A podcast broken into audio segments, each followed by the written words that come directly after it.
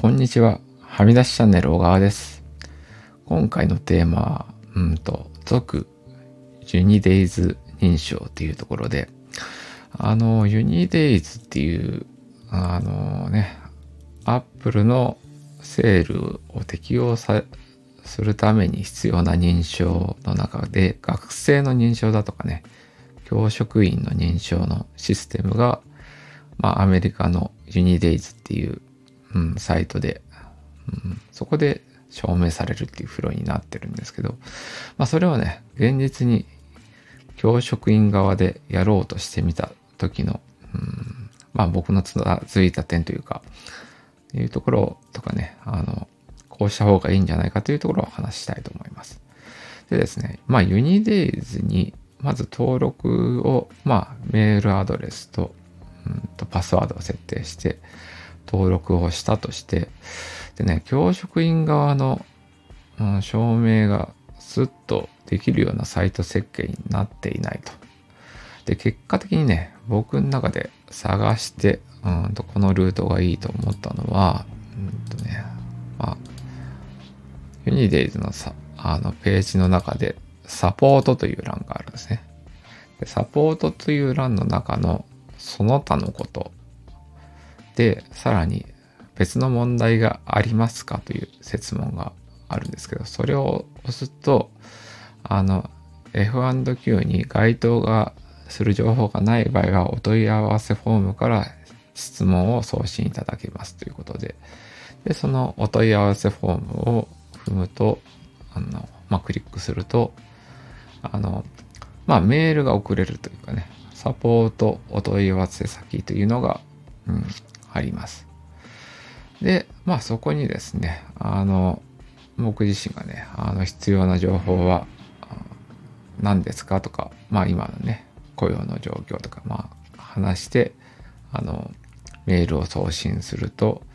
そこにですね、あの、まあ、比較的、あの、うん、1時間以内ぐらいにね、あの、メールが返ってきました。うん。なんですけど、まあ、文言がね、あの、日本語では書い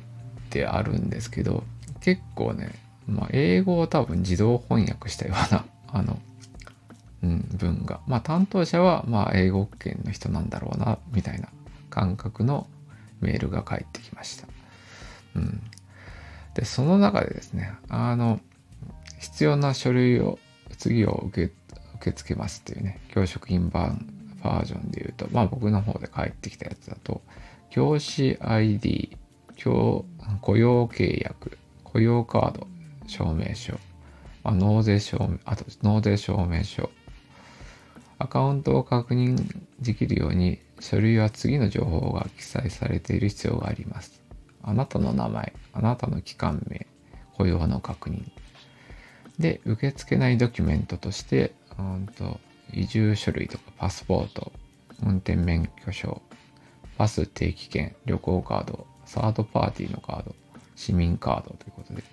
送信する際はアップロードした画像がはっきりと見え中央に配置されていることを確認くださいというメールが返ってきました。うん、で、そうですね。あの、そのメールにね、必要な書類を、うん、添付して認証を受けるっていうフローが、うん、これでできることが、うん、確認できたので、まあ僕のね、手持ちの持っていた書類で、一旦そのように、まあやってみたんですけどね。で、で、そのやってみた書類で、あーと、まあ具体的なのは一旦置いといて、返ってきたメールが、うんと、まあ提供された書類の中に、を使用してアカウントの確認ができませんでした。これは確認する必要がある3つの重要な情報のうち1つのもしくは複数が欠陥しているためですっていう、まあ、文言が入ってきて、要件の中に、あなたの名前、あなたの所属機関名、そして現在の学、学年っていうのが返ってきました。でね、その、現在の学年っていうのがね、その教師側で必要っていうのが、ん？というふうに、はてなはてなはてなっていうふうになっていたんですけど、で、まあその後ね、もう一回ちょっと一旦やり取りをした中で、まあなんとなく気づいたのが、あの、現在の学年っていうのがね、あの、自動翻訳されたので出てくるんですけど、これはどうやらね、やっぱ本年度、まあ特に2024年度がわかる、まあ今年で言うとね、その本年度がわかる書類が必要ですよっていうのが、うんと、まあ返信として返ってきたのかなというのが、あの、自分の、あのね、このやり取りをした感覚でして、で、結果的にね、何が一番そういう場合、あの、有効になりそうだなと思ったのは、まあ、結局ね、2024年の年が入っている、まあ、職員で言うと、それの、あの、雇用証明書ですね。あの、雇用していることを証明する書類を、うん、学校に発行してもらうっていうのが、うん、まあ、必要な書類を目指すのに一番いいのかなというふうに感じました。で、まあ、雇用証明書は、まあ、あのね、あの、明らかになんですかね、あの、うん、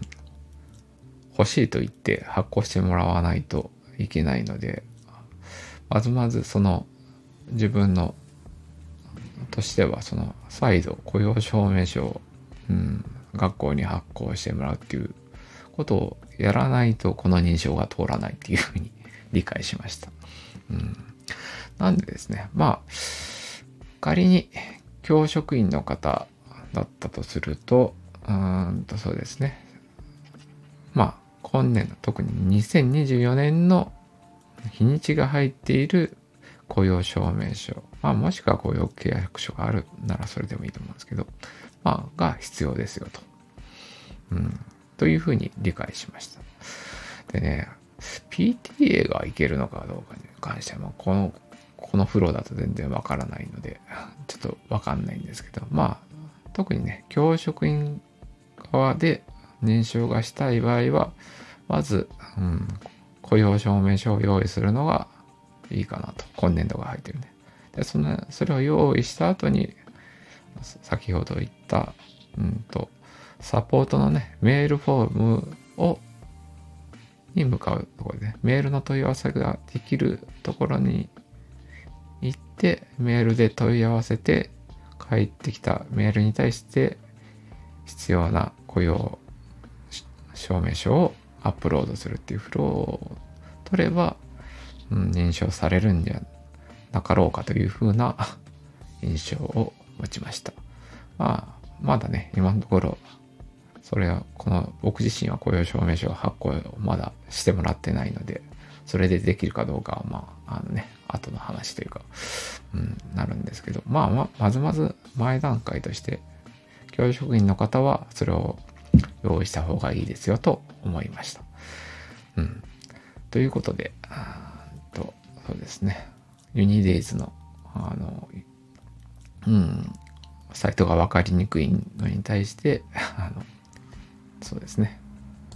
今自分の経験を話してみました。まあ、このね、情報が役に立つことを、うん、役に立ったらいいなと思っています。ということで、今日は、うん、今日のテーマは以上です。また別の放送で出会えることを楽しみにしています。それでは。